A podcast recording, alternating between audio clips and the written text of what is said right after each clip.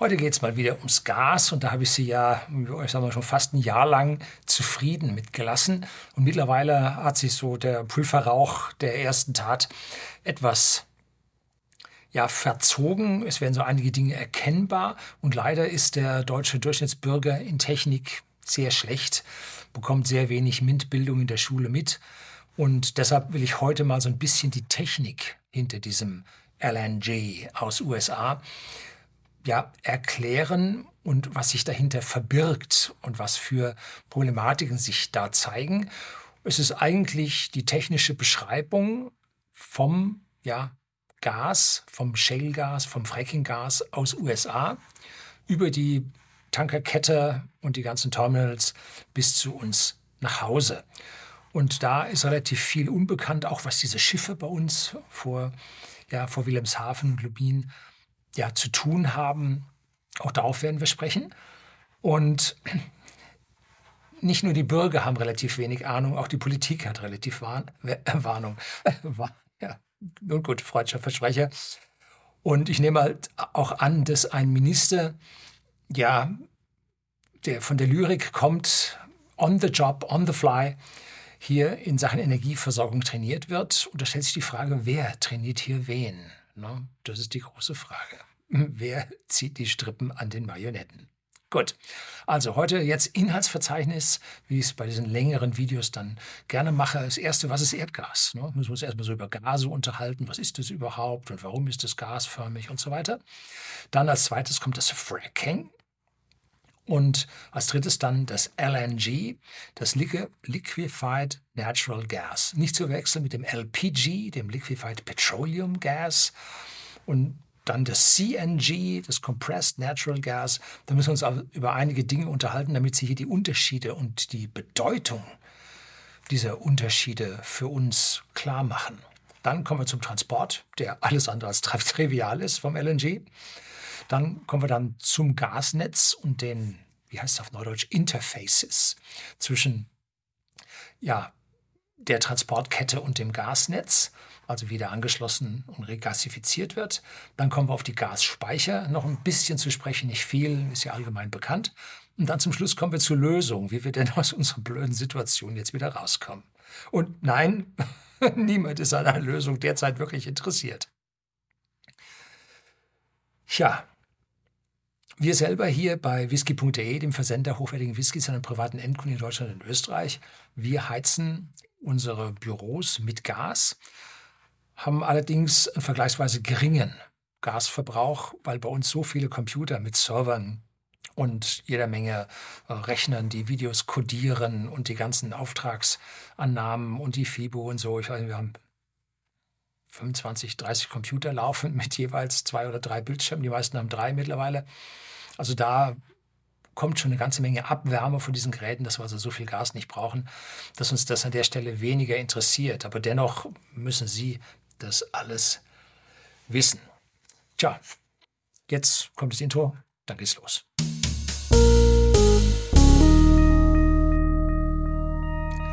Guten Abend und herzlich willkommen im Unternehmerblog, kurz Unterblog genannt. Begleiten Sie mich auf meinem Lebensweg und lernen Sie die Geheimnisse der Gesellschaft und Wirtschaft kennen, die von Politik und Medien gerne verschwiegen werden.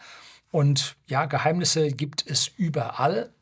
Und manche Dinge sind Geheimnisse, weil die Leute sie gar nicht kennen und andere, weil sie gar nicht wissen wollen. Und für diese Zwecke habe ich das Buch Allgemeinbildung geschrieben. Und da stehe ich jetzt ganz kurz vor dem zehntausendsten verkauften Exemplar. Und ja, wenn es dann soweit ist, werde ich Sie also daran dann auch teilhaben lassen mit einem extra Video. So, jetzt geht es also dann in die Sache. Sie alle kennen Gase hier, die Luft ist voll von Gasen. Und zwar haben wir hier es hauptsächlich mit Stickstoff zu tun, das wird chemisch mit einem N abgekürzt, und mit Sauerstoff, das wird chemisch mit einem O abgekürzt. Und die verbinden sich immer zwei Atome miteinander zu einem Molekül. Die sind hübsch inert, wie man so schön sagt, und laufen, schweben hier, fliegen durch die Gegend, stoßen aneinander. Macht man jetzt diese Luft sehr heiß, dann entstehen mehratomige Moleküle, nämlich Stickoxide. Da verbindet sich der Stickstoff mit dem Sauerstoff zu einem mehratomigen NOx. Manchmal ist äh, zwei Sauerstoff dabei, dann sind manchmal drei Sauerstoffe dabei. Die sind aber langfristig nicht stabil. Die sind so ein bisschen gelblich. Man sieht es an der Smogglocke über Städten. Und äh, die zerfallen dann wieder. Dann ist alles wieder gut. Und früher gab es jetzt als Energieträger das sogenannte Stadtgas oder auch Kohlegas oder Leuchtgas genannt. Leuchtgas vor allem deshalb, weil man zuerst damit die Straßenlaternen ja, befeuert hat. Und ja, in Berlin, eine Stadt, die es hinter sich hat, da gab es vor kurzem noch 40.000 äh, ja, Leuchten, die mit Gas betrieben wurden, mit einem Wirkungsgrad, der ein Hundertstel oder ein Hundertfünfzigstel der modernen LED-Lichter hat. Da hat man also über jeder Laterne hat man oben so ein kleines CO2-Flämmchen drüber gehabt. Ne? Also eine Katastrophe. Dann ging die Regelung kaputt, da hat man gesagt, einmal lässt man sie jetzt ganz brennen. ja, sollte sich vielleicht auch mal ein Wirtschaftsminister darum kümmern, zumindest mal ein Innenminister. So, in Oberhausen an der Ruhr da habe ich mal so einen Gasspeicher besichtigt. Da steht er leer mittlerweile, da ist Ausstellungshalle, Veranstaltungsding drin, ein riesen Apparat. Oder wenn man in Wien von Westen, Südwesten kommt, dann fährt man, bevor man über die, über die Donau, über die Donauinsel drüber fährt, sind rechts so runde Apartmenthäuser. Das sind äh, ehemalige Gasspeicher, wo man Wohnungen reingebaut hat. Und diese Gasspeicher, sowohl Oberhausen als auch Wien, jetzt exemplarisch, die standen in allen Städten. Und da wurde Gas aus Kohle gespeichert. Darum hieß das Kohlegas. Dieses Kohlegas stammt halt aus Kohle, wie der Name schon sagt. Und in der Kohle, die sie aus der Erde fördern, ist ein Sammelsurium an organischen Stoffen drin. Das ist also krass. Und erhitzt man diese Kohle jetzt, dann fängt es an zu brennen, ja, aber erhitzt man sie unter Luftabschluss, dass da kein Sauerstoff ran kann, dann gasen diese Bestandteile aus. Einmal kommen die ganz leicht flüchtigen, flüssigen, ja, flüssige auch, aber die ganz leicht flüchtigen kommen da auch raus. Und es finden ja katalytische Vorgänge statt, da wandelt sich was um, wandelt sich mehr zu Gas um. Und da kommt also nun eine ganze Menge aus dieser Kohle raus. Und das fängt man nun auf zu diesem Stadtgas, Kohlegas, Leuchtgas, wie man sie das bezeichnen wollen. Das kühlt man halt dann auch ab und dann geht das in diesen Gasspeicher rein.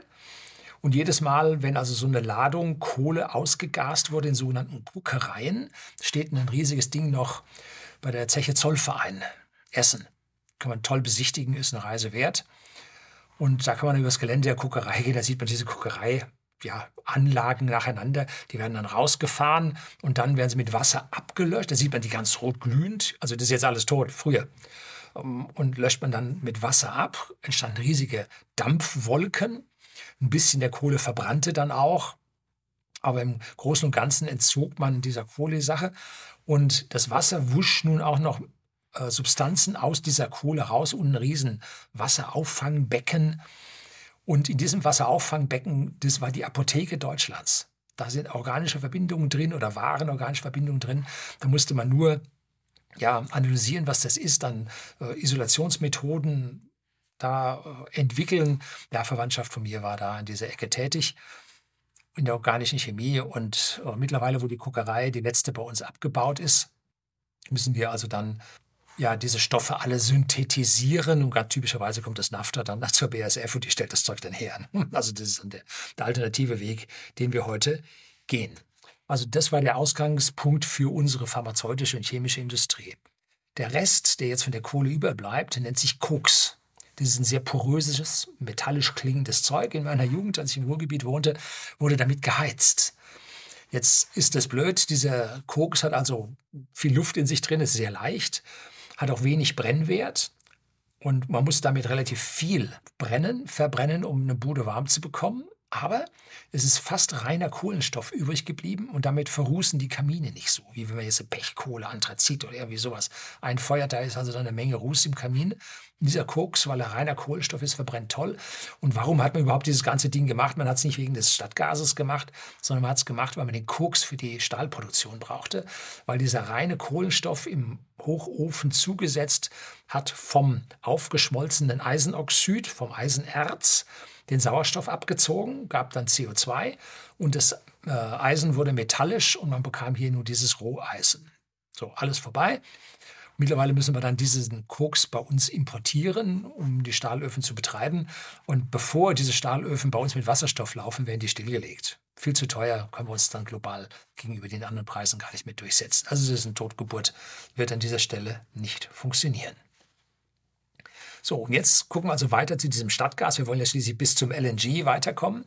Dieses Stadtgas beträgt oder hat Zusammensetzung gehabt von rund der Hälfte Wasserstoff. 20 Prozent war Methan, das ist dann das, was das Erdgas ausmacht.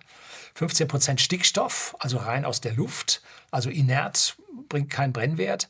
Und noch ein bisschen CO, also Kohlenmonoxid, auch nicht stabil, und dieses Kohlenmonoxid, also langfristig stabil, und dieses Kohlenmonoxid ist halt hochgiftig, weil es den Sauerstofftransport im Blut blockiert, wenn man das einatmet. Also mit Kohlenmonoxidvergiftung sind sie relativ schnell hinüber. CO2 vertragen sie deutlich länger, bis sie Kopfweh kriegen. Ne? Dazu noch eine kleine Menge leicht flüchtiger Kohlenwasserstoffe, die noch dabei sind. So, das war früher. Heute gibt es nur noch Erdgas. Die ganzen Stadtgasspeicher, wie gesagt, sind aufgegeben, heute anders genutzt oder einfach abgerissen. So, jetzt kommen wir zu diesen Kohlenwasserstoffen, zu dem das Methan auch gehört. Kohlenwasserstoffe heißen Kohlenwasserstoffe, weil sie ein Kohlenstoffatom besitzen, eins oder mehrere, und Wasserstoffatome besitzen, ja, vier oder mehr.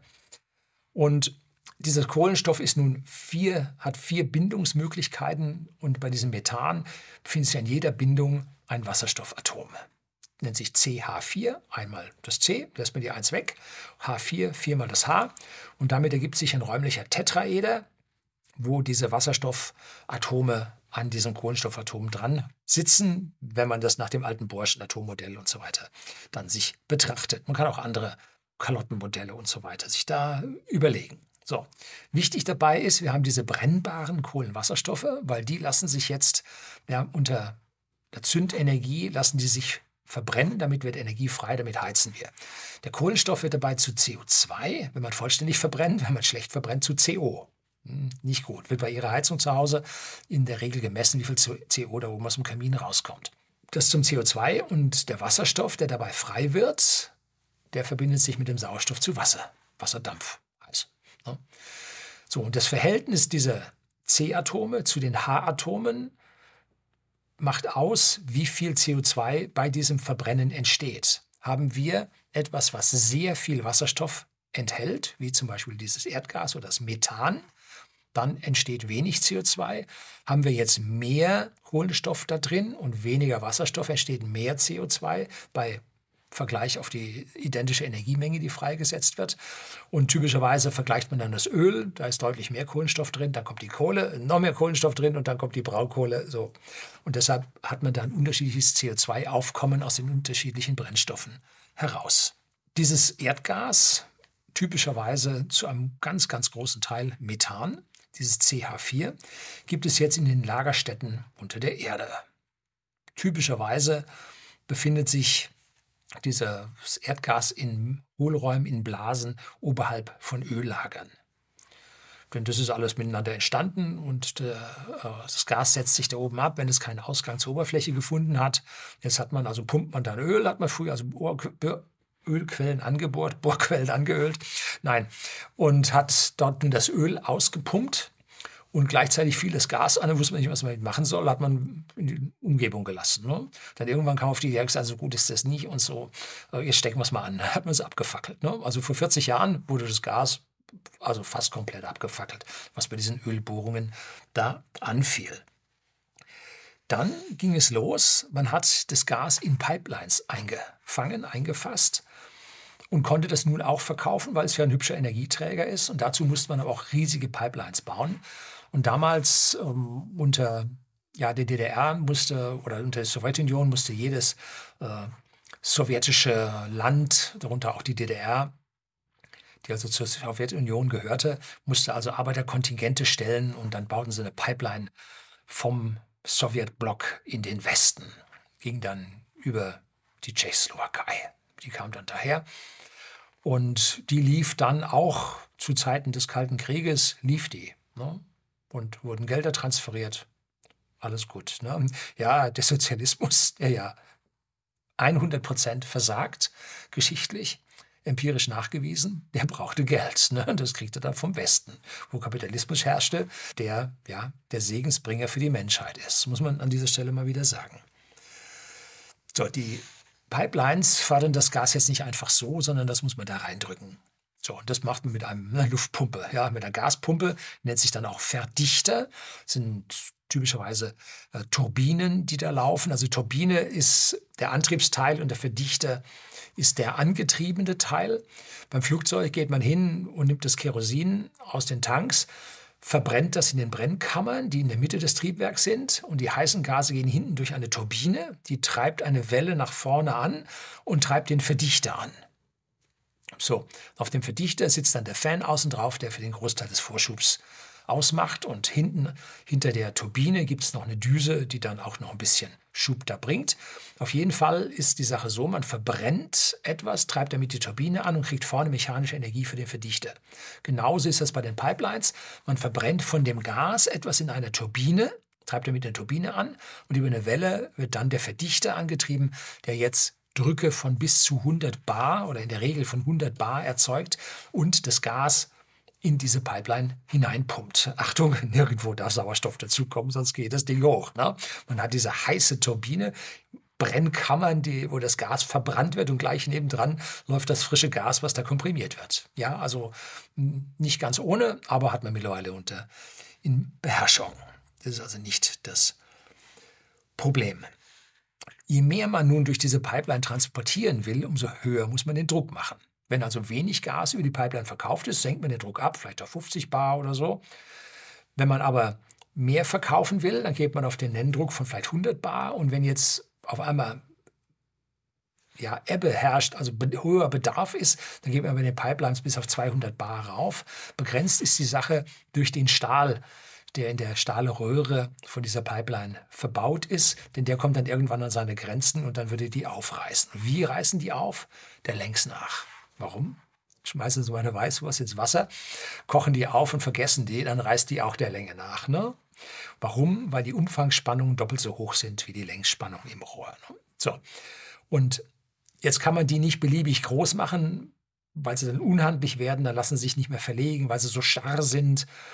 Und deshalb verlegt man dann mehrere nebeneinander. Drum gibt es in Nord Stream 2 hat zwei Stränge, hat man zwei verlegt, weil man mechanisch, technisch halt an die Grenzen von einer einzelnen Pipeline gekommen ist.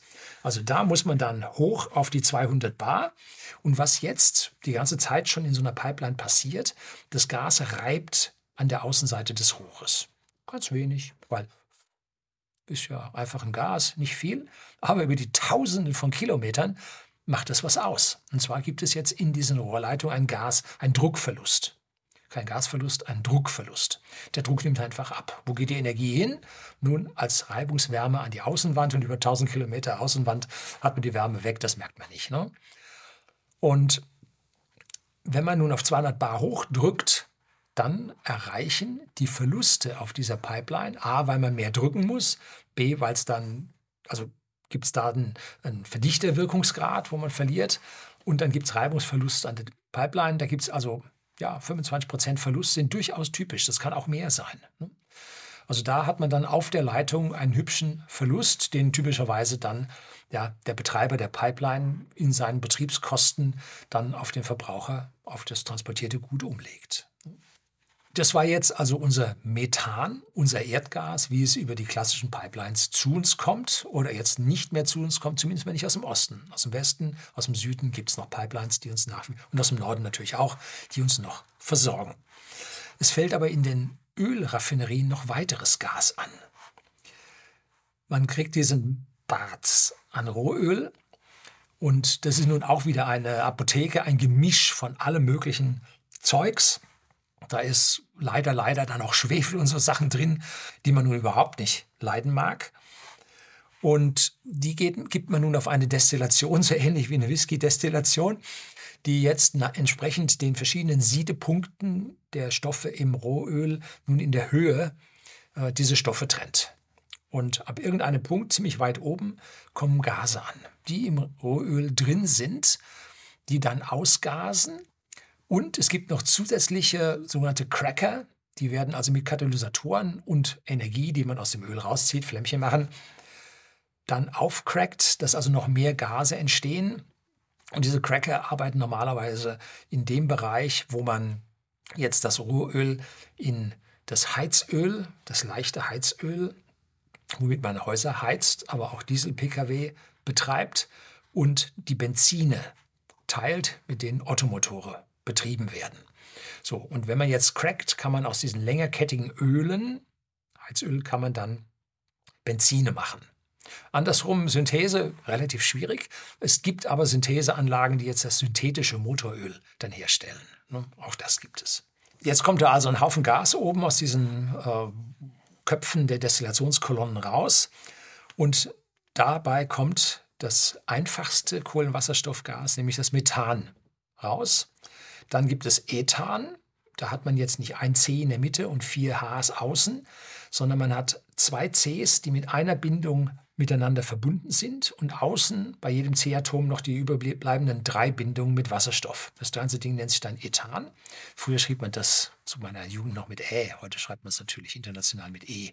Früher wurde auch Ethanol, also der Alkohol im Whisky, wie bei whisky.de, dem Versender hochwertigen Whiskys an privaten Endkunden in Deutschland und Österreich, schrieb man auch mit Ä. Mittlerweile schreibt man das Ethanol natürlich mit E. So, das ist also das Ethan als zweiteinfachstes, einfachster Kohlenwasserstoff und dann kommt Propan. Da hat man nun drei C-Atome, die jeweils mit einer Bindung miteinander verbunden sind. Jetzt hat man außen jeweils drei Wasserstoff und das mittlere Atom, was ja jetzt schon zwei Bindungen, eins nach links, eins nach rechts, ist natürlich alles räumlich. Also, ne? also in diesem einfachen Strukturformel, Strukturbild, ähm, zwei weg hat, dem bleiben nur zwei Wasserstoffatome über. Wenn man das jetzt nun vergleicht, hat also nun ein Propan einen höheren äh, Kohlenstoffanteil als ein Methan. Und damit ist das Molekül als solches schwerer und man kann es dann irgendwann, wenn die Temperaturen sinken, wird es flüssig. Dann als nächstes kommt das Butan, das hat jetzt auf einmal vier C-Atome hintereinander und hat nun die beiden äußeren jeweils mit drei Wasserstoffen, die beiden mittleren jeweils mit zwei Wasserstoffen drin. Und jetzt gibt es eine Möglichkeit, es gibt nicht dieses Butan, es kann aber diese C-Atome, können sich jetzt auch drei in der Kette und ein viertes als Abzweig. Das nennt sich dann Isobutan. Und jetzt geht es davon weiter, Pentan, Isopentan und dann gibt es exponentiell knallt das nach oben. Also unglaubliche Vielfalt an Kohlenwasserstoffen. Das geht nicht nur in die Hunderttausende, es geht in die Millionen und zig Millionen verschiedene ja, Kohlenwasserstoffe, die man dann nicht auftrennt, sondern die man dann in ganzen Gruppen in diesen Destillationen anfallen hat, entsprechend äh, ihrem Siedepunkt. Ne? Aus diesen Raffinerien wird jetzt das LPG rausgezogen, das Liquefied Petroleum Gas. Petroleum ist nun das, was früher aus der Destillation rausgeholt wurde, ganz, ganz früh, 19. Jahrhundert und damit betrieb man so einige Sachen mit Petroleum. Ne? Petroleumlampen gab es und so. Und dieses Petroleum äh, steht nun heute für alles das, was aus der Raffinerie kommt. Und damit dieses Liquefied Petroleum Gas ist nun eine Mischung aus Propan und Butan. Denn die haben jetzt einen Vorteil. Verdichtet man die auf 6 Bar, dann werden die flüssig. Also sechsfache Druck, den wir hier auf dem Erdboden haben, sechsfachen Druck in einem Kessel und schon werden die flüssig. Das ist das Liquefied Petroleum Gas. Und das passiert also hier bei Umgebungstemperatur bei 6 Bar. Und 6 Bar ist mit heutigen Kesseln überhaupt kein Problem. Das kriegen Sie im Campingkocher drin, diese blauen Kartuschen, manchmal sind sie grau. Das kriegen Sie in den grauen, roten, blauen Flaschen, die Sie für Ihren Grill brauchen, für Ihren Campingkocher brauchen. Da kriegen Sie es drin. Sie sehen es aber auch äh, in den Gärten von manchen Häusern stehen, so große Tanks, meistens ein bisschen grün angestrichen. Da ist auch dieses äh, Butan, Propan oder Propan-Butan-Gemisch drin. Das gibt es jetzt auch als LPG fürs Auto. Und da hat man nun eine Mischung von 60% Propan und 40% Butan. Warum so eine Mischung? Ja, damit es auch bei kalten Temperaturen flüchtig ist im Fahrzeugtank, dass man damit überhaupt ein Gas erzeugen kann, mit es im Motor, im Verbrennungsmotor knallt. Ne? Ist ja ein Explosionsmotor im weitesten Sinne. Wenn es dann in Sommer geht, dann kann man auch das schwere Butan etwas stärker haben. Im Sommer stellt man dann dieses LPG auf 40% Propan und 60% Butan um. Dann verdunstet dann auch leichter. Genauso wie wir beim Dieselöl Öl für die Dieselmotoren in unseren Pkw im Winter Benzin zumischen, dass es leicht flüssiger wird und damit auch leichter vergast werden kann in Form der Einspritzung, dass dann leichter Gas entsteht. Ne? Wenn nun dieses Propan-Butan-Gemisch, wenn das nun verdichtet wird und flüssig wird, dann schrumpft das Volumen um den Faktor 260. Das müssen Sie sich vorstellen. Auf einmal aus dem Gas wird ein 260. an Flüssigkeit. Wenn das Ding dann wieder vergast, weil man den Druck wegnimmt, dann kommen wieder die 260-fache dabei raus. Also eine wunderbare Möglichkeit, dieses Gas in großer Menge zu speichern, indem man es flüssig hält. Und in dieser flüssigen Form kann man es jetzt also einmal so an die Leute ausliefern, man kann es aber auch in Güterwagen transportieren. Und das war nun Kennzeichen in der DDR, wo man halt dieses Propan-Butan dann auch per Kesselwagen durch die Gegend fuhr. Bei uns sieht man es auch. Aber das war früher, hat einer gesagt, früher, ja, DDR hat es alles schon gekonnt, Gas da mit Eisenbahn transportieren, warum können wir es nicht? Weil es ein anderes Gas ist. Das eine war Butan, äh, Propan-Butan und das andere ist Methan. Das kann man nicht mit einem identischen Kesselwagen fahren. Ne? Und bei diesen Gastanks, die im Garten stehen, da habe ich gelesen, wo ich mir nicht ganz sicher bin, soll 95% Propan drin sein, weil die Dinger ja länger halten und dann im Winter ja, dass man da auf jeden Fall das rausbekommt. Und in den Gegenden, wo es also richtig kalt wird, gibt es in diesen Dingern dann auch noch eine Heizung, dass man das Ding also noch warm machen kann, damit man dann entsprechend Druck hat, um die Heizung zu bringen. In einen 5000 Liter Tank, die man so, das mittlere Größe, zweieinhalb, fünf und 10.000, ich weiß nicht, ob es 15.000 gibt. Wenn man da drin die 5000 Liter verdampft, kommt man auf 1300 Kubikmeter Gas. Das ist schon ein hübsches Stück, wo man im Jahr ganz schön weit kommt. Allerdings kann man den Tank nicht ganz füllen, nur 85 Prozent, weil da drüber die Gasphase entstehen muss, die man abzapfen kann. Und man kann auch nicht komplett leer fahren. So 10 Prozent bleiben wohl drin, weil dann der Druck einfach sinkt und man kriegt nicht mehr genug raus für die Heizung. Also auch so ein 5000 Liter Tank hat mir hier ein Zuseher geschrieben. Herzlichen Dank dafür. Kriegt man nun wirklich nicht alles raus. Also da lieber dann, wenn man auf LPG wechseln will, dann lieber einen Tank eine Nummer größer nehmen. Es gibt jetzt noch weitere Gasvorkommen, um jetzt mal ein bisschen weiterzukommen, nämlich zum Fracking. Da hat sich Methan in Gesteinsschichten eingelagert. Und zwar jetzt nicht in Kohle oder über der Kohle in reinen Feldern, sondern in sogenannten Schiefergesteinen.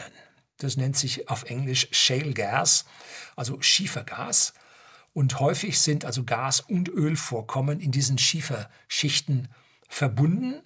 Und das gibt es beim Öl auch noch bei Ölsenden zum Beispiel. Also nicht nur Ölschiefer, sondern auch Ölsende baut man in Kanada zum Beispiel ab. Das war früher viel zu teuer abzubauen. Aber nun, Technik ist erfinderisch, Technik optimiert, Technik macht alles billiger, nennt sich technische Deflation. Ganz wichtig. Überall da, wo menschliche Arbeit drin ist, da wird es teuer. Überall da, wo Technik drin ist, wird es billig. Das ist die Geschichte. Ne? Das muss man sich ganz klar vor Augen führen, dass Technik ja alles verbilligt. Das ist der Treiber des Wohlstands, die Verbilligung der Technik. Ist der Treiber des Wohlstands. Ist eine Produktivitätsverbesserung, die zu mehr Wohlstand führt. So, auf der einen Seite hat es nun die technische Deflation die Sache dort verbilligt, aber die normale Inflation auf der Welt, die durch schlechte Politik vor allem und also die Schuldenwut des Staates, die zu gedrucktem Geld und damit zur Inflation führt, hat also da die Preise in die Höhe katapultiert. Dazu dann die Monopole, beziehungsweise das Monopol der OPEC, die hier jetzt künstlich verknappen, Marktwirtschaft, um die Preise hochzubringen.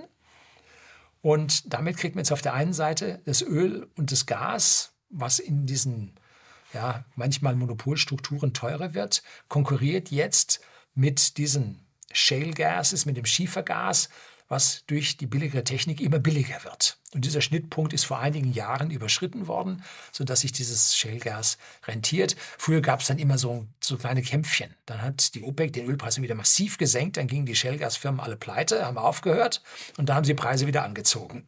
Das gleiche bei den seltenen Erden. Haben die Chinesen die Preise gesenkt, haben USA alle zugemacht, dann sind die Chinesen wieder hochgegangen und die Amerikaner mussten drei Jahre mehr bezahlen, bis die Minen wieder aufgemacht haben, dann haben sie das gleiche wieder gemacht. Ne? Also da kämpft man nun hier mit äh, ja, marktbeherrschenden Positionen gegeneinander und versucht sich da auszubremsen, ist aber alles pure Marktwirtschaft. Also die Preise entsprechen der Marktwirtschaft. Ne? Jetzt gibt es ein Problem beim Shellgas. Und zwar, das kommt, wie gesagt, nicht so einfach aus dem Boden raus, ist in Schiefergesteinen drin. Nicht immer Schiefer, aber sagen wir mal, porösen Gesteinen, worin das gefangen ist. Und jetzt muss man dieses Gestein mehrere hundert Meter tief, muss man aufbrechen. Warum nicht weiter oben? Nun, weiter oben hat sich das langsam durchgesetzt, hat sich verflüchtigt, ist schon seit Jahrhunderten weg. Ne? Aber weiter unten, dort, wo die Gesteinsschichten dicker sind, wo höherer Druck herrscht, äh, da hat sich das gehalten. Und nun muss man diese Poren aufbrechen, dass das Gas sich in Blasen sammelt und dann durch eine Leitung aufsteigt, man das da rausnehmen kann. Und da pumpt man typischerweise Wasser mit sehr hohem Druck unter Beigebung von Sand da rein und dann bricht es auf, mechanisch. Ne? Manchmal ist es aber so widerstandsfähig oder die Leute wollen die Energie für den hohen Druck nicht aufwenden teuer. Ne? Dann gibt man Chemikalien bei, die jetzt das Gestein noch anlösen. Äh, Chemikalien Boden pumpen, das ist das Hauptproblem, der Hauptkritikpunkt am Frackinggas. Aber dazu sollen wir uns überlegen, unser Grundwasser, was da immer angeführt wird, das liegt bis 10 Meter oder so. Tiefer holt man es nicht. Vielleicht manchmal auch mal 20 Meter. Und dieses äh, Frackinggas, das liegt mehrere hundert Meter tief. Dann gibt es also Chancen beim Durchbrechen der Grundwasserschicht und da muss man halt entsprechende Auflagen, entsprechende Vorsicht walten lassen, damit da nichts passiert. Muss man das einfach fassen in Rohre und nicht einfach so durch das Rohr das grobe Loch dann durchpressen. Also ja, also ist machbar und wird auch in anderen Ländern mit sehr hohen Umweltauflagen betrieben, zum Beispiel in Norwegen oder in Schweden. Da macht man das. Ne? Und die haben genauso hohe Umweltauflagen wie wir. Nur wir, nö. Wir machen das nicht. Ein Schelm, wer Böses denkt. Ne? Wir brauchen jetzt für unsere Gasnetze Methan. Ja, das Netz können wir ja später für Wasserstoff hernehmen und so. Nein, können wir nicht. Wasserstoff hat ein, das kleinste Molekül überhaupt, versprödet diese Leitung auf Dauer und geht kaputt. Und auch jetzt haben wir in unserem Erdgas einen gewissen Wasserstoffanteil, natürlich, aber auch künstlich zugesetzt und der darf 5% nicht überschreiten, sonst ist die Sicherheit der Pipeline gefährdet. Wenn sie 5% verkraftet, das ganze Geschichte, geht man höher, wird es verspröden, wird es Leckage geben, kaputte Armaturen und so. Und dann wracken wir unser System ab. Also einfach zu glauben, ohne Geldaufwand könnte man da Wasserstoff durchpumpen. So einfach ist es nicht. Wenn man diese Shale-Gas-Felder nun, Schiefergasfelder nahe von Pipelines hat, dann speist man einfach mit Druck ein. Beziehungsweise man speist immer mit Pipelines in Pipelines ein. Die Frage ist nur, wie lang diese Pipelines sind. In den USA hat man da ein Pipeline-Netz durch ganz USA, da speist man ein. Sind diese Fe äh, die Verbraucher aber weiter weg von diesen Feldern, zum Beispiel durch einen, o durch einen Ozean, ja, ganz andere Gedanken, in, durch einen Ozean getrennt, dann muss man jetzt dieses Methan verflüssigen. Liquefied Petroleum Gas kennen wir, 6 Bar Druck. Und bei Methan, das Molekül ist so klein, da geht das nicht. Da, den Druck zu erzeugen, ich habe gar nicht geguckt, wo der Trippelpunkt ist, also irre, ne? sondern man muss das Ding abkühlen. Und wenn man es ordentlich abkühlt, dann verflüssigt sich das. Gas hat freie Weglängen. Da äh, fliegen die Moleküle, bis sie auf ein anderes treffen. Und da fliegen sie weiter bis auf ein anderes, weiter bis auf ein anderes. Wenn man jetzt das Gas abkühlt, dann bewegen sich die Moleküle langsamer und die Abstände werden kleiner und irgendwann legen sich die Moleküle aneinander, haben keine freien Weglängen mehr und dann wird das flüssig. Und das passiert beim Methan bei minus 161 Grad. Bei minus 273 Grad ist der absolute Nullpunkt und wir müssen bis minus 161 runter. Das ist richtig viel. Das ist Hightech. Das ist krass. Das Schöne dabei, das Methan verdichtet sich im Volumen jetzt noch mehr. Nicht nur 1 zu 260, sondern 1 zu 600. Das heißt, das 600-fache hat man dann in einem Liter flüssigem Methan drin, als in einem Liter gasförmigen Methan. Also 1 zu 600. Eine riesige Volumenkontraktion. Und das ist für uns sehr, sehr wichtig, denn nur so lässt sich dieses LNG, dieses Liquefied Natural Gas, das verflüssigte Naturgas, egal ob es nun Erdgas ist oder Frackinggas, ist alles Methan, mit ein paar Beimengungen. Man reinigt da natürlich auch, dass man da nicht irgendwelchen Schwefel oder Zeug drin hat. Natürlich auch aufwendig. Aber das ist der eigentliche Grund, warum man das Ding überhaupt transportieren kann. Diese 1 zu 600 Volumenreduktion. Das ist Hochtechnologie. Das kann man noch nicht so lange. Das Starship von SpaceX, das fliegt mit diesem Methan. Und damit man überhaupt die Mengen in diese Rakete reinbekommt, wird das nun Flüssigmethan da eingepumpt. Und die neue Unterstufe von äh, Blue Origin fliegt auch mit Methan. Also das ist der Raketentreibstoff der Zukunft, der Booster-Treibstoff der Zukunft, weil man hier einfach riesige Mengen vernünftig handhaben kann. So. Und dazu braucht es im Prinzip Raketentechnologie und SpaceX geht natürlich noch weiter und kühlt es jetzt noch tiefer, noch unter 161, minus 161 Grad runter, ich weiß nicht, 200 oder sowas. Dann zieht sich das Methan, das flüssige Methan auch noch zusammen, man bekommt noch mal mehr in die Tanks rein. Ne? So. Gut, das machen wir bei Pipelines oder bei LNG nicht, das macht man so, dass es gerade flüssig ist und dann läuft das. Erdgas läuft am billigsten über Pipelines, das weiß man mittlerweile. Aber Asien ist nun riesig weit von diesen Lagerstätten entfernt. Mittlerer Osten ist für die das naheste, in großer Menge. Es gibt noch woanders auch noch, aber das ist nicht so viel. Und deshalb hat man nun am Golf von Arabien, wie heißt denn der? Persischer Golf? Ja. Hat man Verflüssigungsstationen gebaut. Ein Freund von mir äh, arbeitet bei einem großen Anlagenbauer und die bauen Anlagen zur Gasherstellung, zur Verflüssigung und so weiter. Riesendinge. Die kosten nicht Millionen, die kosten nicht zig Millionen, die kosten hunderte Millionen. Also das sind richtig, richtig teure Anlagen. Und dazu braucht man jetzt eine Flotte von Tankern, die dieses LNG nun transportieren, weil hast Verflüssigungsstationen, aber keine Tanker geht auch nichts. Ne? Also Tanker muss man bauen. Typischerweise werden die in Südkorea und in China gebaut. Und diese Tanker haben so einen Preis um den Daumen von 150 Millionen. Wahrscheinlich kostet er jetzt schon 200 Millionen, weil man da ganz schön jetzt bei diesem hohen Nachfrage doch ganz schön was verdienen kann. Und gesteigende, Stahl, gestiegene Stahlpreise, ne? die gehen ja auch hoch mit der Energiekrise. Das heißt, auch diese Tanker werden teuer, weil Großteil davon ist geschweißter Stahl. Ne? Und wie kriegt man jetzt dieses Methan da nun in diese Flüssiggastanker rein? Nun, man kühlt die Dinge ab und hat einen Tank. Diese Anlagen laufen rund um die Uhr 24-7 und machen aus dem Gas, was aus der Pipeline permanent kommt, füllen die jetzt Flüssiggasspeicher, verflüssigtes Erdgasspeicher auf. Wenn der voll ist, stellt man um auf den nächsten und füllt nun diese Speicher, die auch weiterhin extrem gekühlt werden müssen. Und da verdunstet immer was raus und das nimmt man her, um den wieder zu kühlen. Ne? Also das, die Energie wird nicht verschwendet in der Umwelt, wird auch nicht abgefackelt, sondern nutzt man, um hier weiter zu kühlen. Und diese Wärme zieht man aus dem Methan raus mit Wärmepumpen.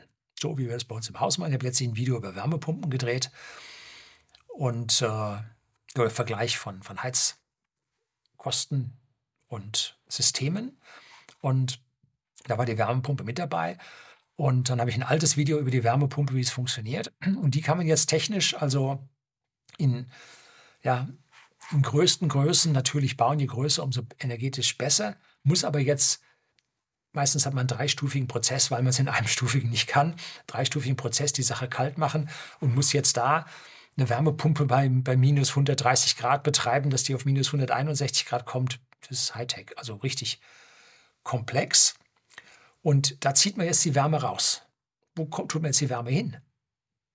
Denn die Wärme hat man jetzt aus dem Gas rausgezogen, das flüssig wurde. Jetzt hat man einen Sack voll Wärme. Keiner kann das normalerweise brauchen. Ne? Da geht man hin, hat man Kühler und kühlt am Meer das Wasser. So, Wärme ist weg. Und wo bekommt man nun die Energie her für diese Wärmepumpen? Die sind mechanisch angetrieben.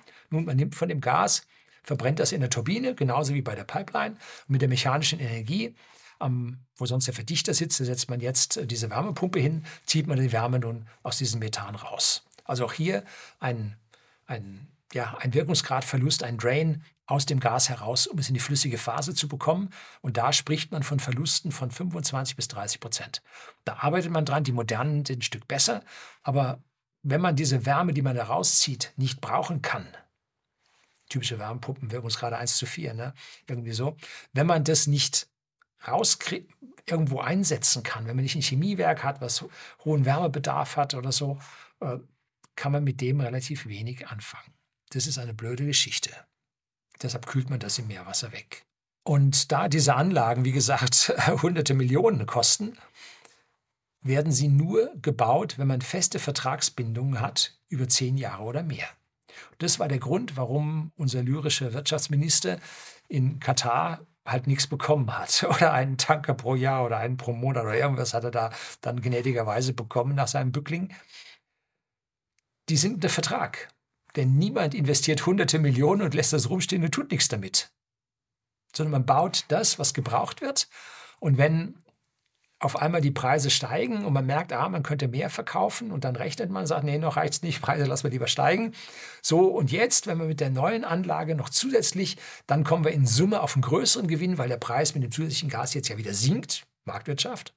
Angebot und Nachfrage bestimmen den Preis. Muss man es so auslegen, dass jetzt eine zusätzliche Anlage in Summe mit der alten Anlage mehr Gewinn bringt, dass man sie dann betreibt. Ne? Das heißt, man fährt also immer da an der Produktionsgrenze weil sich das am besten rentiert. Und da braucht man Verträge, weil die in Asien sind ja auch nicht blöd, sagen, wir brauchen das Gas. Natürlich schließen wir für zehn Jahre ab. Wir haben ja nichts anderes. Wir müssen mit dem teuren Gas fahren. Ne?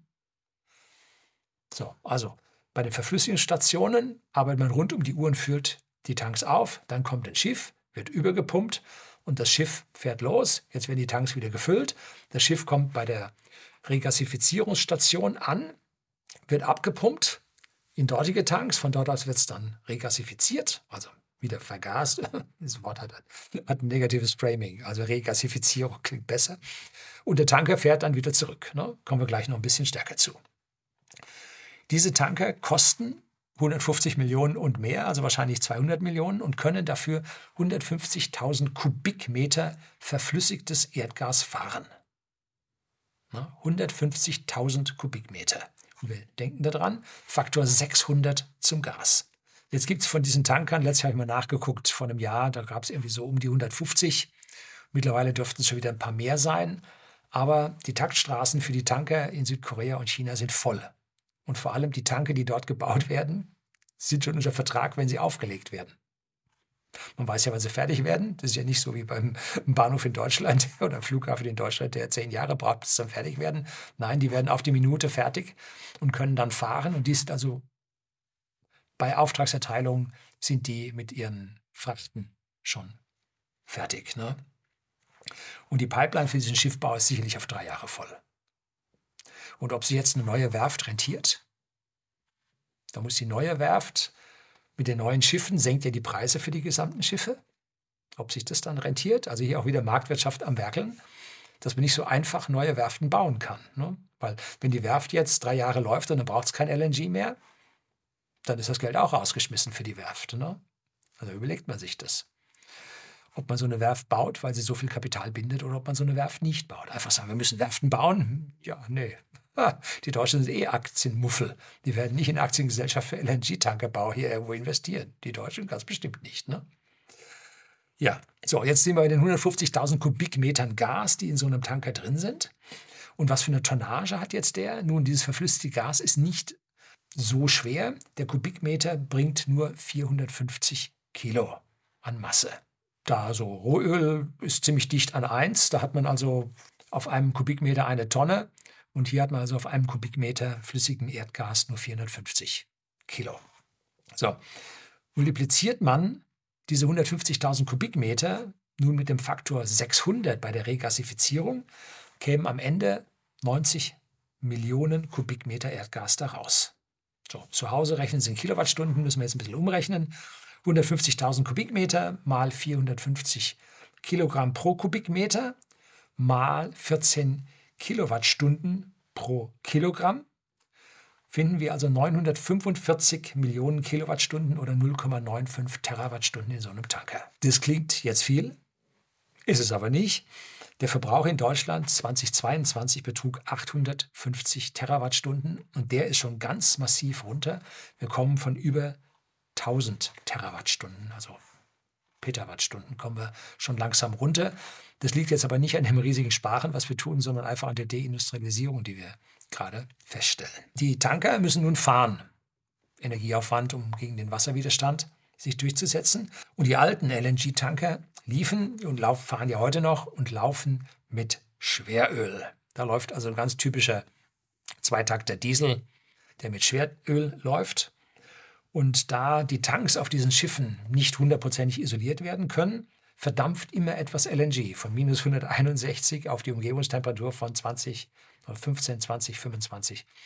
Im Süden der USA oder im Golf dann auch mal 30, 35 Grad. Da verdampft immer etwas. Und bei den alten Schiffen wurde es einfach abgefackelt. Wir wissen nicht, wohin damit. So in die Umwelt wollen wir nicht, also fackeln wir es ab. Da fuhr der Tank und oben war ein Flämmchen drauf. Eine Flamme, eine richtige Fackel brannte da. Heute macht man das anders, nämlich die Tanker fahren, also die Neubauten fahren auch mit dem LNG. So wie man die Pipelines mit dem LNG betreibt, wie man die Verflüssigungsanlagen mit dem LNG betreibt, so fahren auch die Tanker mit dem LNG. Überall zackt einer von dem Gas was weg, ne? weil es bei der Stelle dann dort am billigsten, am günstigsten ist. Wenn jetzt zu viel verdampft, was man zum Fahren nicht braucht, wenn der irgendwo auf Rede liegt, verdampft weiter, braucht nicht, dann gibt es da wieder Wärmepumpen, diese dreistufigen Dinge in kleinere Ausführung, die das jetzt wieder regasifizieren und vor allem dann auch den gesamten Tank sowieso auf die niederen Temperatur dann an dieser Stelle halten. Auf der Überfahrt von USA zu uns gehen an Transport sicherlich 10% verloren, an der Nachkühlung nochmal 1, 2, 3 Prozent.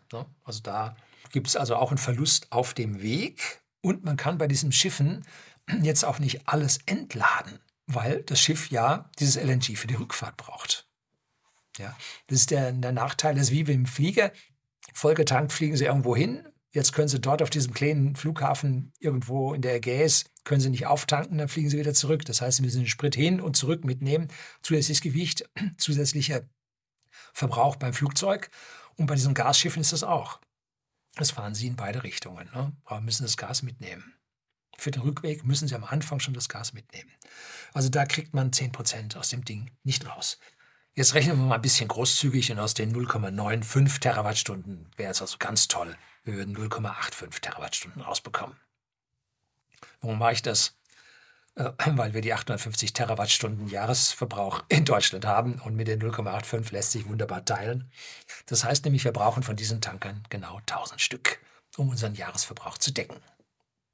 Gut, wir haben Gas, was aus Norden kommt, Norwegen. Wir haben Gas, was von Niederlande rüberkommt. Groningen, großes Erdgasfeld, wo man jetzt die Ausbeutung etwas verlängert hat, trotz den Mikroerdbeben, die es dort durchs Fracking gibt. Ja, auch noch eine Möglichkeit des Schadens. Und auch aus dem Süden von Genua kommt eine Pipeline über Griechenland, irgendwo da kommt eine Pipeline. Also da kommt auch noch was, sagen wir mal, wir bräuchten jetzt ein Viertel oder ein Drittel, sagen wir mal ein Drittel müssten wir importieren, dann wären das immerhin 333 Fahrten, die wir brauchen. Aber wie gesagt, es gibt kaum freie Tanker. Das ist das Problem. Machen wir jetzt weiter bei der Anlandung und der Regasifizierung in Deutschland. Seit Jahrzehnten haben wir an unserem Tiefwasserhafen, unserem einzigen großen Tiefwasserhafen, den wir haben, in Wilhelmshaven, der einfach so weit ab liegt, gar nicht so verwendet wird, haben wir ein Areal für ein LNG-Terminal zur Regasifizierung reserviert. Da hatten wir mal vor Jahren, wahrscheinlich schon bald zehn Jahre her, äh, jemand eine Mail geschrieben, der saß da nachts und musste das Ding bewachen, saß da in seinem Häuschen und hat mir die Mail geschrieben und das ganze Gelände ist leer, muss bewacht werden. Gut, kostet, ne? Zahlen sie alles mit ihren Energiepreisen mit. So hat man also nie gebaut. Deshalb gibt es keine Regasifizierungskapazität bei uns. Es gibt keine Tanker, die regelmäßig bereits jetzt bei uns anlanden. Und damit haben wir ein Problem. Gelöst hat man das mit sogenannten Fabrikationsschiffen. Die fabrizieren Erdgas aus LNG. Wie geht es? Einfach, der muss erwärmen. Dann verdunstet das. Ne? Das heißt, sie verdunsten das Flüssiggas und das sind im Prinzip reguläre Tanker, diese 150.000 Kubikmeter Tanker, die einfach vor Ort liegen und man hat eine Regasifizierungsstation auf dieses Schiff mit draufgebaut. Jetzt hat man ja schon eine, die das Ding kühl hält und auf der anderen Seite hat man jetzt, muss man jetzt etwas bauen, was es verflüssigt und dann kann man die eine wahrscheinlich ausbauen und die andere baut man ein. Obwohl, wenn es eine Störung der Pipeline gibt, muss man eigentlich dort die Kühlung haben, aber wahrscheinlich fackelt man dann ab oder sowas. Ne? Weiß nicht genau. Jetzt kommt also ein Tanker aus USA und legt an diesem Regasifizierungsschiff an, pumpt über in die dort leeren Tanks und fährt dann wieder weg. wieder nach USA, holt Gas. Es gibt jetzt zwei äh, Punkte, wo solche Regasifizierungsschiffe liegen. Das, die können Sie sehen auf Vessel Finder oder Marine Traffic. Das sind äh, zwei Webseiten, die zeigen Ihnen die Positionen von Schiffen an. Es gibt Flight Radar, da, die zeigen Ihnen die Flugzeuge an und diese Marine Traffic und Vessel Finder zeigen Ihnen die Schiffe an. Denn diese gesamten ja, Flugzeuge und Schiffe müssen einen sogenannten Transponder haben. Wenn der ein Radarsignal empfängt, gibt er auf der Radarsignatur seine Position zurück. Und seine Kennung vor allem zurück. Und damit weiß man nun, welches Schiff an welcher Stelle ist. Man weiß auch, welches Flugzeug an welcher Stelle ist.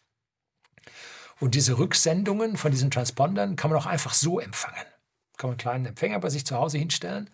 Und das ist so ein Crowd-Ding, wo tausende an Leuten auf der Welt diese Empfänger betreiben und das auswerten und mit dem Raspberry Pi dann ins Internet einspeisen und dann hat man das. Ne? Da kann man also nun sehen, wie diese Schiffe dort vor Anker liegen, fest verbunden mit vollen Rohrleitungen ins Pipeline-Netz zu der Verdichterstation, die anschließend folgt. Wenn da aber kein Schiff anlegt, kommt da kein Gas. Also, dass dort ein Schiff liegt, heißt nicht, dass wir gerade Gas bekommen. Das heißt, das Fabrikationsschiff liegt da. Und nur wenn ein Schiff kommt, dann pumpt das Gas über. Und ich schaue da also ganz, ganz regelmäßig, fast jeden Tag rein. Ich habe bisher in Wilhelmshaven ein einziges Mal einen Tanker gesehen, der kam aus USA und da hat er umgeladen, und zwar die volle Ladung.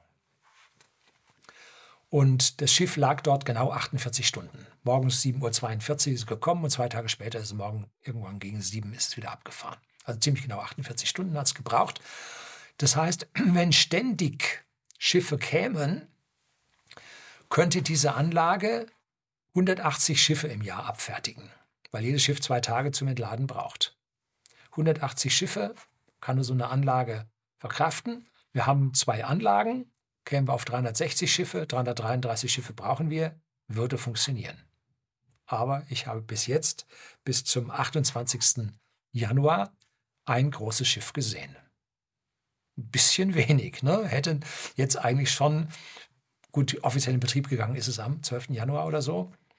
Jetzt hätten aber schon äh, im Prinzip sieben, acht Schiffe schon da sein müssen oder so oder noch mehr. Sind aber nicht. Was ich auch gesehen habe, es kommen kleine Schiffe. Also jetzt dieses große Schiff, was in Wilhelmshaven liegt, heißt äh, Höck Esperanza, 300 Meter Ding, ne, wie gesagt 150.000 Kubikmeter und norwegisches Schiff. Und in Lubmin in der Nähe von Greifswald, östlich von Greifswald. Da gibt es auch so ein Hafenbecken, da haben sie auch die norwegische Neptun reingefahren, auch 300 Meter lang, auch so ein Riesending zur Regasifizierung. Bloß das Hafenbecken in Lubmin ist so klein, dass dort noch so ein großes Schiff nicht reinpasst. Das heißt, man fährt dort nur mit kleinen Schiffen rein. Und ich war ganz überrascht. Ich habe mittlerweile ungefähr fünf, halbes Dutzend von diesen kleinen Schiffen gesehen. Die haben so 8000, 8500, 9000 Kubikmeter Gasvolumen und sind alle immer rot angestrichen, die kommen aus Norwegen. Und in Norwegen gibt es äh, Schiefergasfelder, wird gefrackt, holt man das Gas raus, verflüssigt es dort und dann fahren diese kleinen Schiffe jetzt zu den Inseln, die eine Gasversorgung haben, aber nicht an eine Pipeline angeschlossen sind. Da wird dann an dieser Insel regasifiziert. Griechenland ist auf manchen Inseln üblich, dass sie so einen kleinen Tanker bekommen. Die haben keine große Regasifizierungsstation. Die haben ja nicht diese riesen Tanker, Tanklager, wo sie umpumpen können, von wo aus sie dann vergasen können. Sondern äh, sie haben kleinere Anlagen. Mir kommt das auch so vor, in Teneriffa habe ich jetzt schon das zweite Mal Gastanker äh, liegen sehen, 150.000 Kubikmeter. Die haben nicht ganz, die haben so 145.000, nagelt Sie mich nicht fest. Und das frage ich mich immer, warum? Und mir kommt so vor, als ob auch Teneriffa nicht die großen Lager hätte, dass die dann auf dreimal ausgeladen werden oder so, dass die ja länger noch auf Rede liegen müssen. Und das Regasifizieren dauert wohl nicht so lange, wie dass dann ein neues Schiff käme. Und für die Kleinen ist das dann wohl zu weit draußen. Ne? Also die Kleinen fahren so in der Ostsee zum Beispiel, fahren die rum. Und da habe ich, wie gesagt, in Lubmin und in Wilhelmshaven habe ich da schon in der Summe vielleicht sechs Stück gesehen. Also viel, viel zu wenig. So, und jetzt mu muss man Wärme, muss man Wärme holen. Im Sommer kann man da aus der Umwelt die Wärme gut entnehmen. Im Winter wird es schwierig. In Wilhelmshaven, im Tiefwasserhafen, und dem, der salzigen Nordsee kann das durchaus gehen. Da vereist nichts, da kann man sicherlich äh, die Wärme dort aus dem Meerwasser ziehen.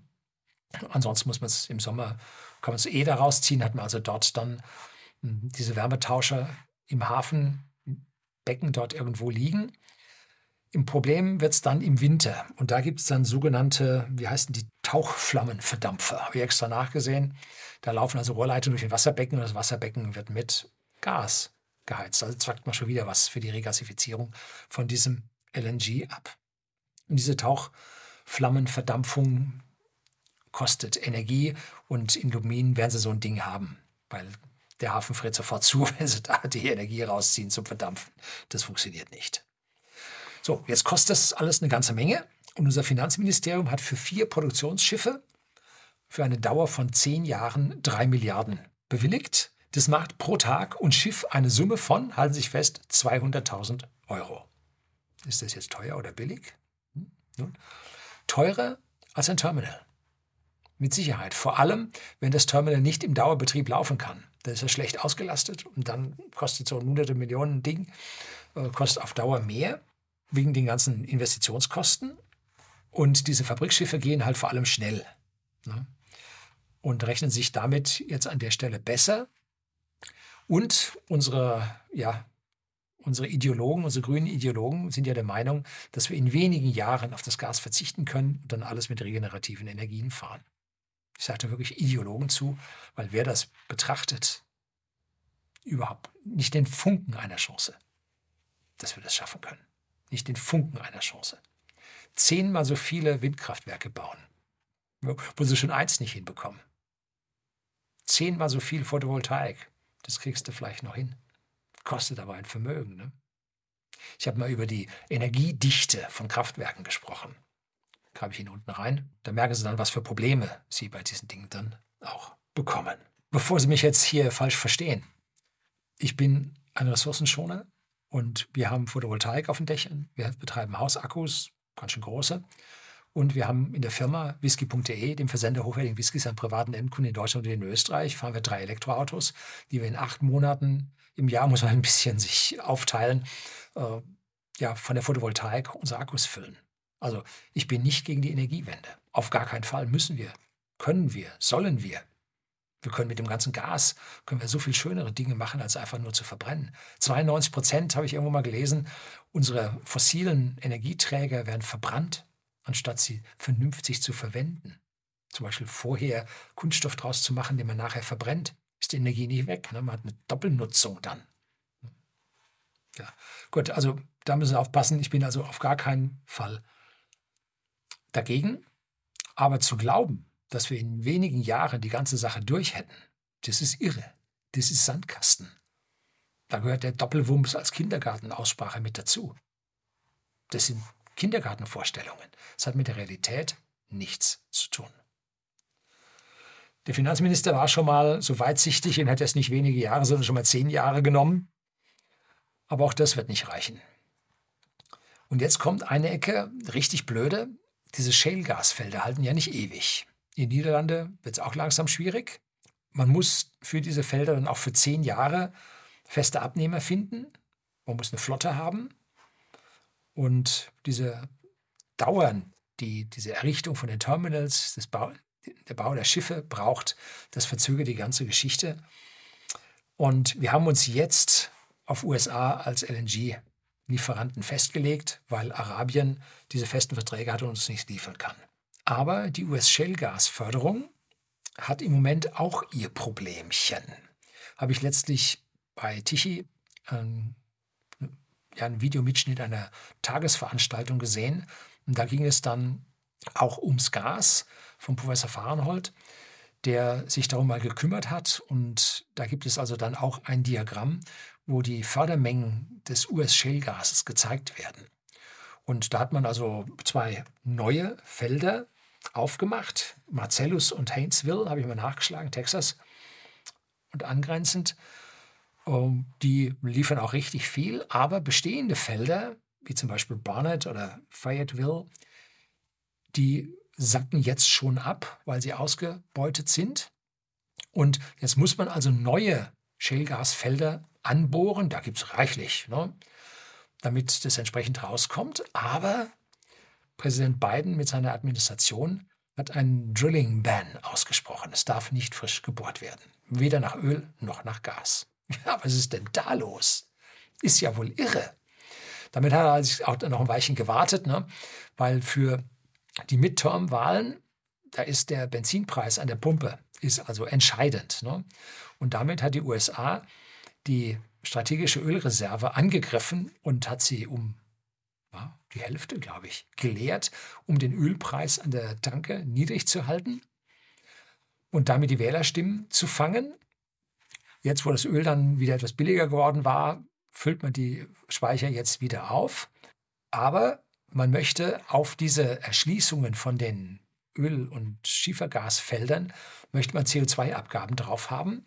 Und die Unternehmen wollen das natürlich nicht. Ne? Die kämpfen da gegeneinander. Und jetzt gibt es einen Richter in, wo war denn das? Louisiana? Hm, könnte sein. Äh, Gebe ich Ihnen einen Link auf jeden Fall auch dazu, so wie für die Erdgasfelder, können Sie den ganzen Vortrag sich mal anhören. Äh, Gebe ich Ihnen einen Link auf Bidens Fracking Ban, eine Webseite. Und da hat nämlich ein Richter gesagt, nee, Biden, das überschreitet deine Kompetenzen, das, das darfst du nicht machen, dieses CO2 da drauf zu tun. Da hat er gesagt, okay, dann hör mal auf. Dann dürft ihr nicht bohren. Jetzt hocken die da, versuchen sich gegenseitig auszusitzen. Politik gegen Marktwirtschaft, werden wir sehen, wo es hingeht. Ne? Was haben wir denn jetzt für Lösungen? Man soll ja jedes Ende von jedem Video mit Lösungen. Ne? Herr Löning, Sie kritisieren, ah, machen Sie mal Lösungen. Ja, Lösungen sind wichtig. Und global herrscht tatsächlich Marktwirtschaft. Ich sage aber mal so bewaffnete Marktwirtschaft, also Hauen und Stechen, äh, Obersticht unter und so weiter. Also Marktwirtschaft in allen Facetten. Und dennoch bestimmen Angebot und Nachfrage den Preis. Eine wild gewordene Politik will einen Gaspreis deckeln, macht dazu riesige Schulden, treibt damit die Inflation, was zeitversetzt die Preise weiter treiben wird, ne, alles teurer machen wird. Wir müssen also an die Angebotspreise ran. Planwirtschaft mit Preisen, Verkaufspreisen festlegen, hat noch nie funktioniert. 100% Nachweis äh, geschichtlich, Sozialismus mit Planwirtschaft hat niemals funktioniert. 100% empirisch belegt. Und jetzt das sagen, wir haben es nur noch nicht richtig probiert und die haben noch nicht genug mehr Planwirtschaft gehabt, wir müssen jetzt mehr vom Gleichen machen, was nicht funktioniert hat. Wird nicht funktionieren. Ne? Gut, da müssen sie auch erst durch, wie gesagt, Training on the Job in unserem Wirtschaftsministerium. Wir haben zwei große Gasvorkommen, die wir für uns erschließen können. Das ist nämlich die eigentliche Lösung. Und zwar ist eines unser Schiefergas in Norddeutschland. Da liegt ganz schön und zwar für Jahrzehnte deutscher Verbrauch. Die Grünen verhindern die Erschließung. Fairerweise muss man sagen, der Bann, die Verbotsgesetze mit Frackinggas wurden 2017 erlassen, und zwar unter GroKo, großer Koalition, die ja von den Grünen vor sich hergetrieben wurde. Und dieser Fracking-Gasbann muss weg. Denn dort kann man dann direkt in unsere Pipelines einspeisen, braucht nicht den äh, Wirkungsgrad reduzierenden Umweg. Das ist das Erste, was uns hilft.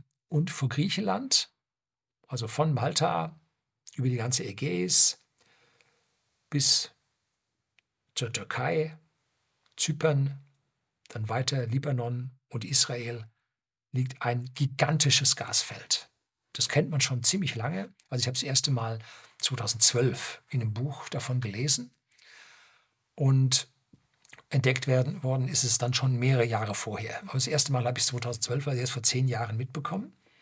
Und warum beutet man das nicht aus? Nun, es gibt einen Streit zwischen Griechenland und der Türkei der ist schon lange. Der wurde 1974 sogar schon mal mit einem kleinen Krieg zwischen zwei NATO-Partnern ausgetragen. Ne? Das ist ein Phantom da geflogen und abgeschossen worden, glaube ich. Und das war da schon ziemlich heftig. Und was machen wir? Wir liefern nach Griechenland hurtig das, was wir an Schulden in Griechenland bezahlt haben. Dafür mussten die in Retour, glaube ich, drei Fregatten kaufen bei uns.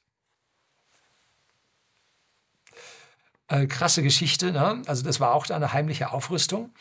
Und woran liegt es nun? Über die Jahrtausende Krieg in der Ägäis sind etliche Inseln kurz vor der Küste der Türkei in griechischer Hand. Und das Seerecht besagt das, dass diese Inseln im Prinzip bis zum nächsten Festland in der Hälfte geteilt werden. Und die eine Insel liegt, glaube ich, zehn Kilometer oder so, da wo Lesbos und so, wo, wo da die Flüchtlingsströme drüber geleitet werden. Da liegt die Grenze für die Seeausbeutung der Ägäis, wird da durchgeführt seerechtlich. Ne? Das ist also die riesige Türkei an diesem Gas null an Anteil hat. Kommst nie ran, gehört ihr nicht. Ne? Deshalb ist Türkei an der Stelle sauer und hat gesagt, das geht so nicht wir sind das riesige Land, wir müssen die Ölrechte hier mit der Ägäis durch. Und Griechenland sagt, nee. Also Öl und Gas. Griechenland sagt, nee. Und da streiten die sich jetzt also Jahrzehnte. Und die Türkei hat 2021, meine ich, angefangen und hat jetzt Explorationsschiff, einen Haufen Sonden, sieht man so ein dreieckiges Schiff, schaut wild aus, Haufen Sonden dahinter, die den Boden jetzt genau abtasten und vermessen. Und das fuhr da in Begleitung von einigen ja, Korvetten, glaube ich, Mil Militärschiffen, Kriegsschiffen, die dieses Explorationsschiff geschützt haben. Griechenland total sauer, EU total sauer, wahrscheinlich dann irgendwo USA auch sauer. Und Türkei gerät damit ja international ganz hübsch unter Druck. Ne? Ja, so ist es halt. Ne? Da gibt es den George Friedman, von Stratfor, hat er gegründet, 1966 meine ich. Der hat schon vor längerer Zeit, 2015 meine ich war es, ein Video gedreht über sein veröffentlichtes Buch The Next 100 Years, gebe ich Ihnen unten einen Link rein. Und der beschreibt, wie die Türkei zu einem Imperium dort in der Region wieder aufwächst, wieder groß wird, weil es einfach diese strategische, geopolitische Position hat. Ja, also das ist dort wohl nicht anders zu erwarten. Und da müssen wir ran. An dieses Gas müssen wir ran. Wenn wir sagen, ja, irgendwann Ukraine und so und dann äh, kriegt der Russe zu Kreuze und liefert uns wieder Gas und so, kannst du vergessen. Null. Wird so nicht funktionieren. Denn warum? Von dem großen Gasfeld Jamal werden gerade Pipelines nach China, durch die Mongolei nach China gebaut. Und wenn dieses Gas erstmal kanalisiert nach China geht, ist es für uns auf immer verloren. Kriegen wir nicht mehr. Ne? Weil hier diese Gasleitungen mit Jahrzehnte Verträgen belegt sind. Und alle Verträge, die jetzt auf Nord Stream 1 und 2 gelautet haben, all diese Verträge sind dahin. Sie sind gebrochen worden. Und gebrochene Verträge gelten, werden nicht wieder automatisch in Betrieb gesetzt. Das muss man neu verhandeln. Und wenn das Gas weg ist nach China, dann ist es weg. So einfach ist das. Also diese Gasversorgung ist für, ich sage mal ganz pauschal, für mehrere Jahrzehnte weg von uns. Und zu glauben, es gibt einen Regimewechsel in Russland, ja, glauben Sie an den Weihnachtsmann. Wenn ein Land sich im Krieg befindet, sammelt sich die Bevölkerung hinter dem Präsidenten. Das ist in den USA nicht anders als in Russland. Also alles, was da läuft, müssen wir mit Vorsicht genießen, was Sie da lesen.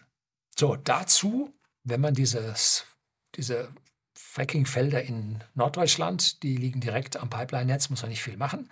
Die Frackingfelder, die Erd normalen Erdgasfelder in der Ägäis und südlich davon, die muss man einfach nur anzapfen und dann die Pipelines nach Europa, nach Zentraleuropa verdoppeln und verdreifachen. Die Trassen gibt es, da legt man eine, eins, zwei daneben und dann funktioniert es. Also da ist oh, im Zweifelsfall noch ein bisschen Enteignung angesagt, aber das Gemeinwohl ist hier so groß, das will man an der Stelle durchbekommen. Und dass sich politisch nicht grüne Parteien einigen können, sieht man an Israel und Libanon. Die haben es nicht so ganz richtig gegeneinander, miteinander, gegeneinander, aber sie haben sich für die Ausbeutung des Gases haben sich einigen können. Auf Deutsch, Israel fördert und gibt Libanon was ab, die finanziell da einfach nicht mithalten können. Ne? So haben die da auch Vorteile davon. Das gleiche wie der große Iguazu-Staudamm. Von drei Ländern, Argentinien, Brasilien und Paraguay, gebaut. Paraguay null Knete, hat aber seine Rechte weitgehend an die anderen abgetreten. Dafür konnte dann ihr Damm gebaut werden und sie kriegen ihren Anteil Strom da dran. Ne? So, also so funktioniert das, wenn man dann schwächere Partner mit an Bord nimmt. Die müssen entsprechend in eine Win-Win-Situation kommen, dann funktioniert das an der Stelle auch. Ne?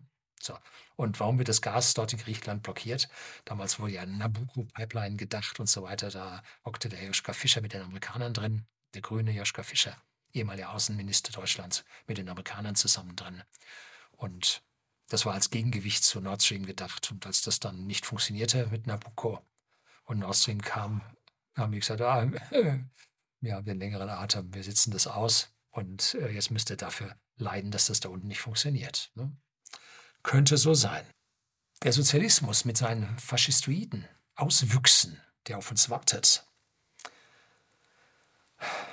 Wenn wir diese Gasfelder nicht erschließen für uns und unsere energetische Situation verbessern, denn unser Wohlstand hängt von unserer Energieversorgung ab. Wenn wir das nicht verbessern, werden wir den Sozialismus mit seinen faschistoiden Auswüchsen bekommen, mit Planwirtschaft, mit Mangelwirtschaft, mit Stromrationierungen, mit Bewegungsrationierungen für die Bürger, alles jetzt schon diskutiert, die 15 Minuten statt, nur drei Tonnen CO2 für dein Bewegungsmuster, was du hast und so weiter. Alles schon andiskutiert, alles schon ausgebreitet. Schaut an der Stelle richtig, richtig schlecht aus. Und wenn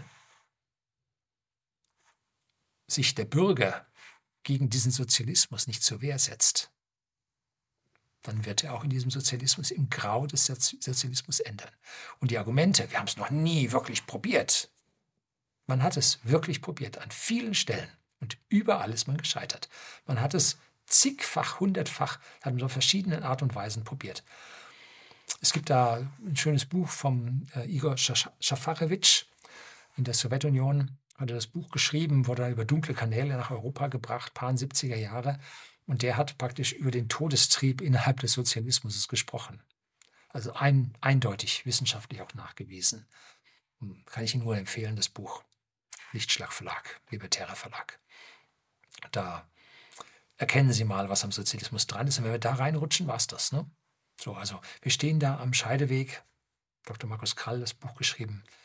Äh, die bürgerliche Revolution auf der einen Seite und Sozialismus oder Untergang, irgendwie so war das andere.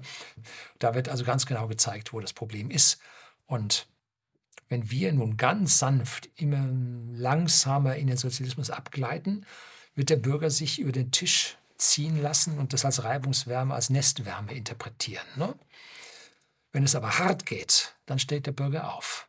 Und das ist das Problem, was die Obrigkeit hat. Der Bürger darf nicht aufstehen. Darum gibt es jetzt diese ganzen Gesetze, äh, was du sagen darfst und was du nicht sagen darfst äh, und so. Da achtet man darauf, dass das also nicht so funktioniert. So, was sagt der Deutsche? Staat, hilf mir! Wumps, wumps. Tja, das soll es gewesen sein. Herzlichen Dank fürs Zuschauen.